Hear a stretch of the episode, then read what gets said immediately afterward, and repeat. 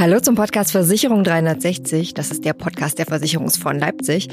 Mein Name ist Nadine Marquardt und wir reden in dieser Folge über das Jahr 2024. Was sind die Themen? Was wird wichtig? Und welche Herausforderungen kommen auf die Versicherungswirtschaft zu? Das ist ein ziemlich umfassendes Thema, für das man viel Marktwissen und auch Expertise benötigt. Daher freue ich mich besonders, über diese Themen des Jahres 2024 mit meinen beiden Chefs sprechen zu dürfen, nämlich mit Justus Lücke und mit Jens Ringel. Beide sind sie Geschäftsführer der Versicherungsfonds Leipzig. Hallo Jens, hallo Justus. Hallo Nadine. Hallo Nadine. Die wichtigste Frage natürlich zuerst am Jahresanfang. Habt ihr denn die Feiertage schön verbracht und den Jahreswechsel gut gemeistert, Justus? Ich würde sagen, wir es mit ausreichend Familie, nicht zu viel und nicht zu wenig. Also ja, sehr entspannt. Ein bisschen Digital Detox muss auch mal sein. Sehr gut. Jens, bei dir auch Digital Detox oder er hat das Handy geglüht?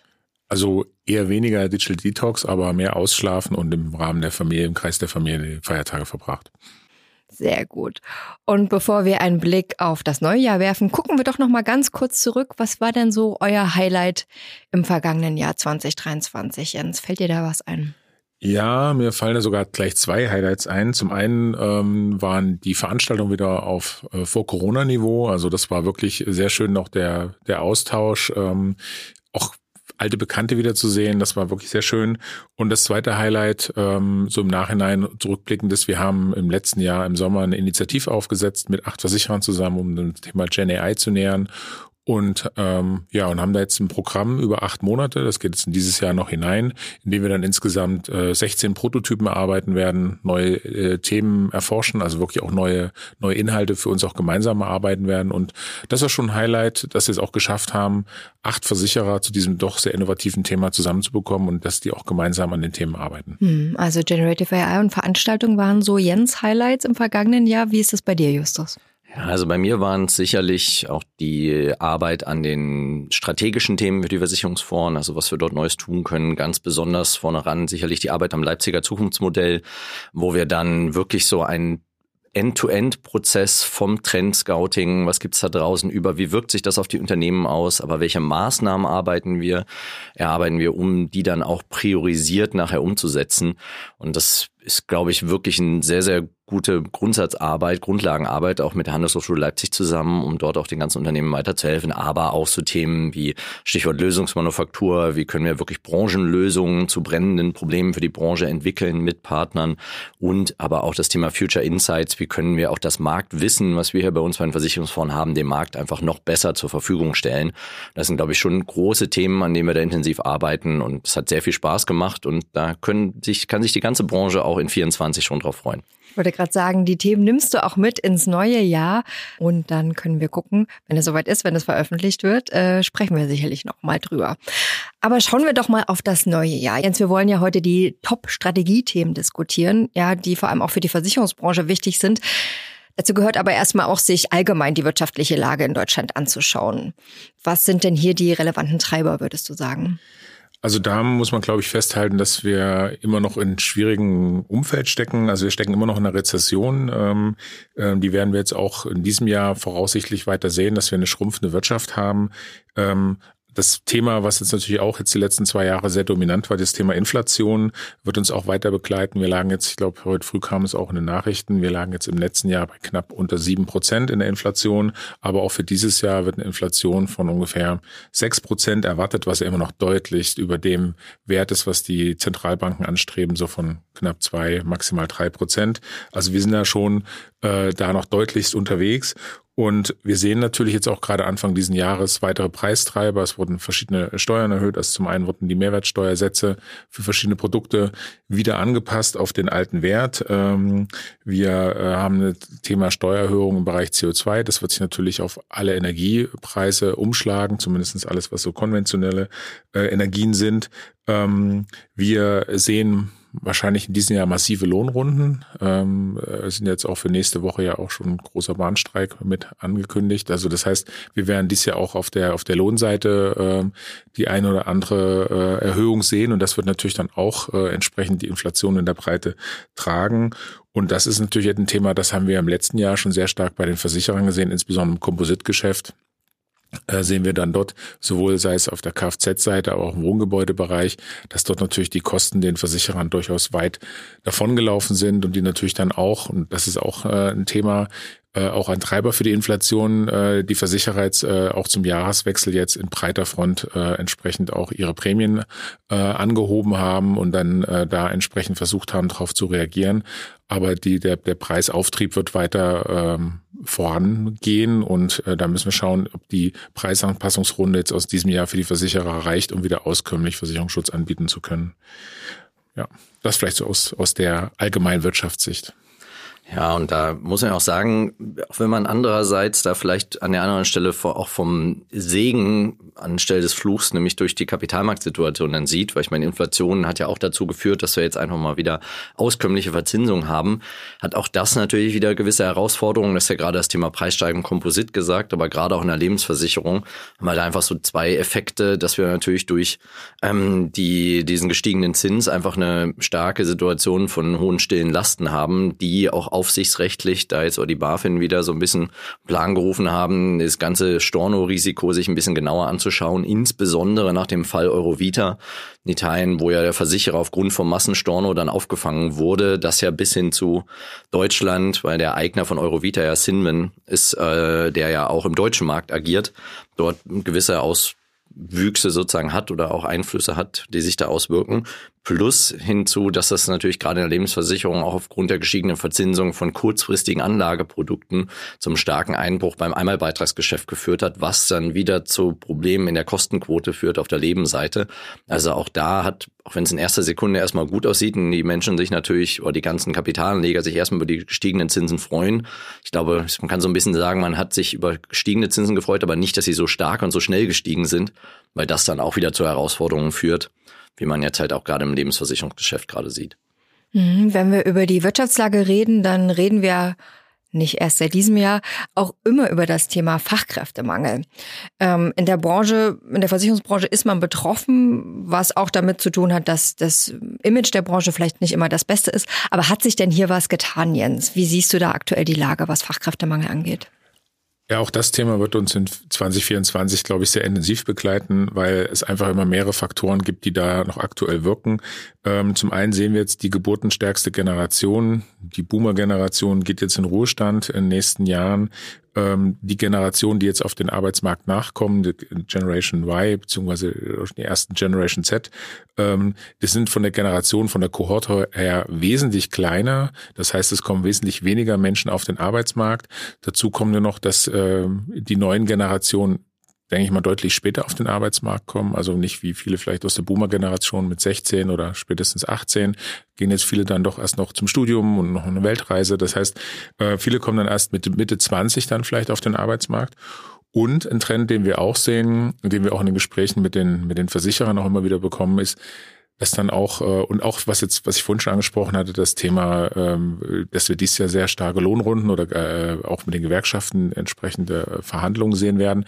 Ein Thema wird auch sein, dass man weniger Stunden arbeitet. Das heißt, also auch da kommt jetzt nicht eine Generation, äh, die dann äh, 40, 45 Stunden arbeiten möchte, sondern vielleicht eher 30 bis 35 Stunden. Das heißt, das verschärft den Fachkräftemangel noch mehr. Ähm, was wir auch sehen, ist, wir sehen eine Abwanderung von Fachkräften ins Ausland, verlassen ungefähr jedes Jahr ungefähr 200.000 Fachkräfte Deutschland, die meisten Richtung Schweiz, Österreich, aber auch skandinavischen Länder. Auf der anderen Seite äh, haben wir zwar äh, eine große Zuwanderung, aber nicht in den Bereichen, wo wir sie vielleicht von den Fachkräften her benötigen. Das heißt, ähm, da besteht noch die Herausforderung, eine bessere Integration und eine bessere Ausbildung zu leisten, beziehungsweise auch insgesamt die Bedingungen in Deutschland so zu verbessern, dass wir auch wirklich für bereits ausgebildete Fachkräfte einfach nochmal wesentlich äh, interessanter, attraktiver sind als deutscher Arbeitsmarkt, äh, dass sie entsprechend auch zu uns nach, nach Deutschland kommen. Für die Versicherer ist das natürlich ein, ein Riesenthema. Ähm, wir sehen diese Überalterung insbesondere in Operations-Bereichen, wo wir dann ja teilweise in den nächsten Jahren bis 2030 ungefähr 30 äh, Prozent der Mitarbeiter teilweise in den Unternehmen in Ruhestand gehen.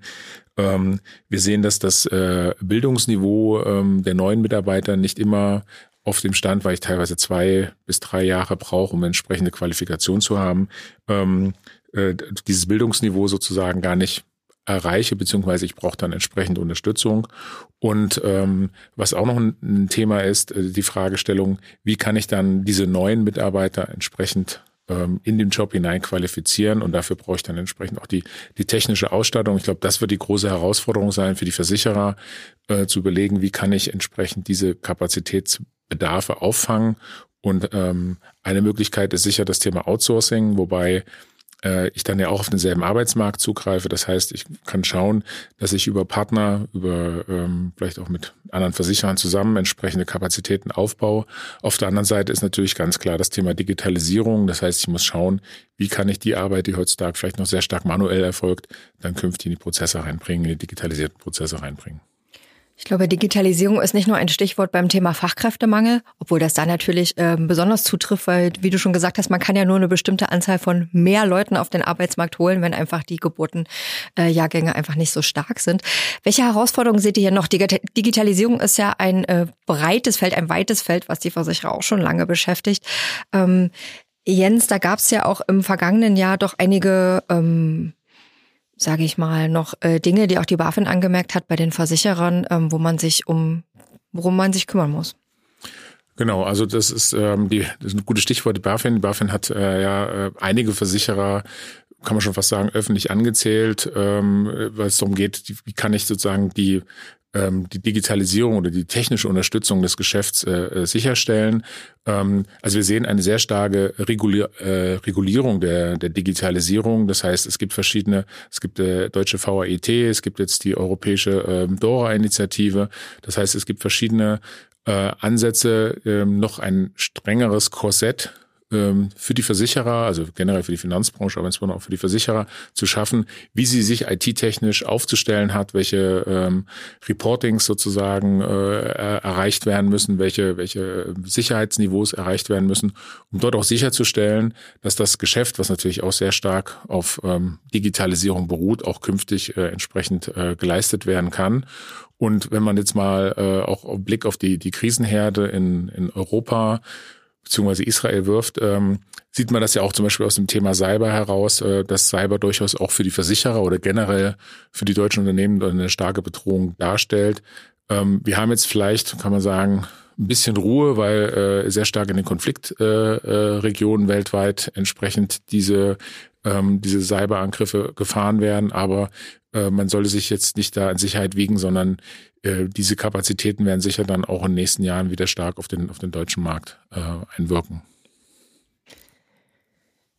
Das Thema Generative AI hattest du ja auch von schon angesprochen. Das hat ja nicht nur die Versicherungsbranche bewegt im vergangenen Jahr, vor allem mit ChatGPT, ähm, mit, ähm, mit Journey, mit verschiedenen Tools, die ähm, KI beziehungsweise Large Language Models benutzen. Ähm, ist da, hast du das Gefühl, ist da der, der Hype so ein bisschen vorbei oder ähm, ist es eher so inzwischen, dass die Branche wirklich guckt, wo kann man es sinnvoll einsetzen und über dieses Prototyp machen, ähm, ausprobieren hinausgeht? Äh, auf, auf jeden Fall. Also wir sehen, also was wir grundsätzlich erstmal sehen, ist, dass sehr, sehr viele Versicherer ihre, ihre Kernsysteme aktuell erneuern. Das heißt, neue Schadensysteme einführen, neue Bestandssysteme einführen, weggehen vom, äh, vom Host und dabei in diesem Prozess natürlich auch schauen, welche Prozesse kann ich automatisieren und da auch die Fragestellung natürlich, wie kann ich KI einsetzen? Zum einen natürlich die, die klassische KI, wo es in vielen Häusern auch schon ja, Einsatzpotenziale gibt. Und jetzt äh, mit, mit Gen AI wird es natürlich äh, viel davon versprochen, äh, entsprechend dann auch ähm, Prozesse äh, mit, mit mittels dieser neuen Technologie ähm, zu verbessern. Zum Beispiel, dass ich eingehende Schaden-E-Mails äh, durch die KI auswerten lasse, dass ich erkennen kann, welche Tonalität hat das Ganze, äh, sind alle Informationen enthalten, vielleicht auch schon äh, eine Antwort vorbereiten kann.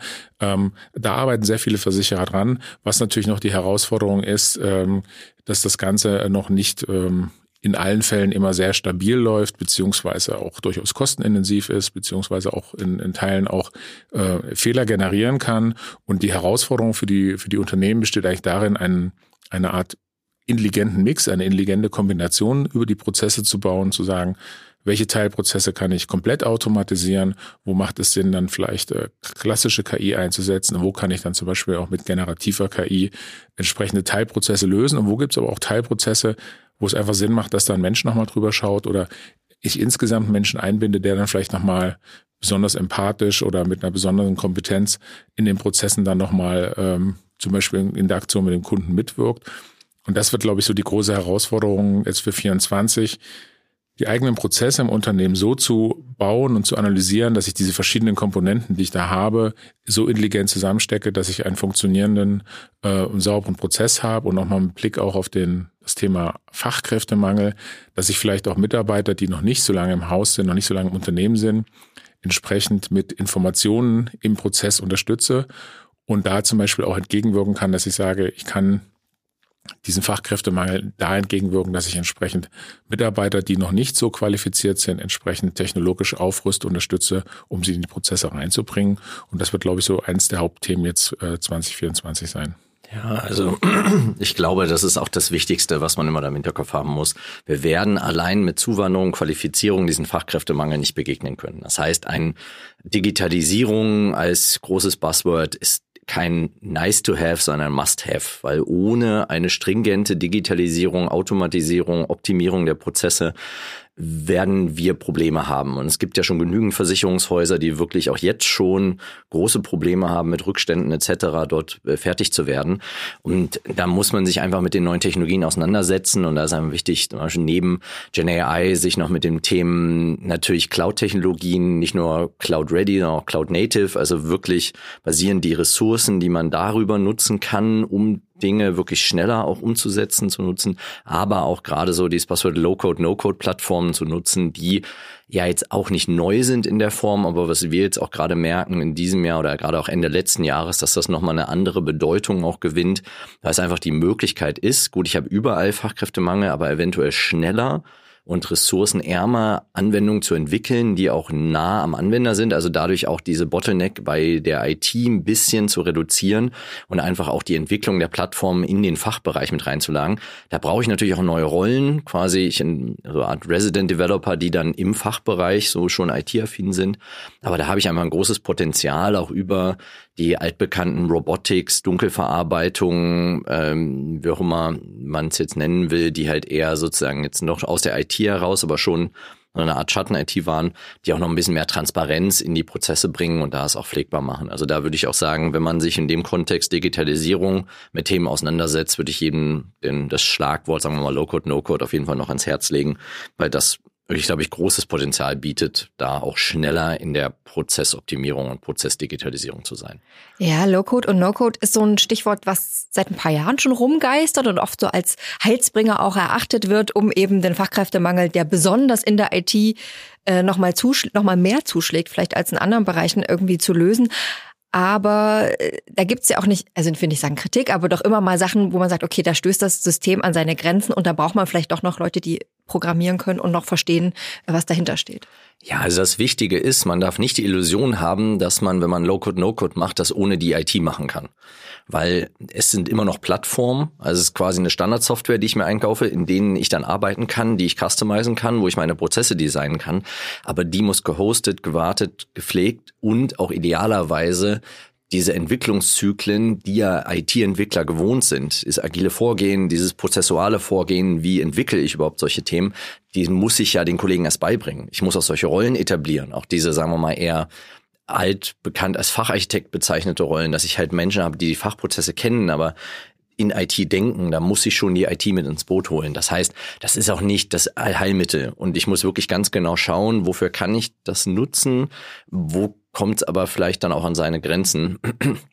Und da ist definitiv auch nochmal, wie du sagst, muss man sicherlich, wenn man noch mehr Zeit hätte, detailliert differenzieren zwischen No-Code und Low-Code. Das ist nicht das Gleiche, auch wenn es natürlich schon immer recht synonym verwendet wird. Und da sollte man nämlich sagen, es, es, andersrum. Es sollte jeder mal für sich einen Piloten machen und das mal testen, weil man dann erst durch das Ausprobieren auch weiß, für welche Prozesse kann ich das denn nutzen. Aber selbst sowas wie äh, Shiot Kamunda als Prozessengine zwischen Frontend und Backend würde ich ja auch sozusagen im Kontext Low-Code, No-Code machen und das ist meistens schon in der Hoheit eher der IT. Aber selbst in der, selbst die IT ist davon begeistert, da schneller und einfacher außerhalb der Release-Zyklen Anpassungen machen zu können über so eine Plattform. Daher würde ich trotzdem immer noch sagen, es ist ein Thema, was jetzt nochmal an Bedeutung gewinnt und auch ein bisschen, also in der Branche angekommen zu sein scheint, sagen wir es mal so, weil die Technologie an sich ist ja jetzt nicht irgendwie zwei Jahre alt oder so. Hm. Jetzt haben wir schon über die ganz großen Themen gesprochen. Digitalisierung, ein riesiger Brocken, der alles betrifft quasi im Unternehmen und die Gesellschaft und die Wirtschaft und überhaupt. Wir haben über den Fachkräftemangel geredet, auch ein riesiges Thema und über die allgemeine wirtschaftliche Lage, die natürlich auch alles beeinflusst. Justus, welche wichtigen Themen haben wir vielleicht noch nicht angesprochen? Ja, also da gäbe es sicherlich sehr viele, über die man sprechen könnte, aber so ein paar, die mich persönlich auch sehr intensiv beschäftigen, die ich so im letzten Jahr und auch für nächstes Jahr intensiv sehe, ist so zum Beispiel im Maklermarkt. Ich nenne es mal so ein bisschen die Konsolidierung nach der Konsolidierung. Natürlich ist jetzt das Thema Aufkäufer und es kommen immer wieder neue dazu und jeden Tag gibt es quasi eine neue Meldung, welcher Makler wieder von wem aufgekauft wurde.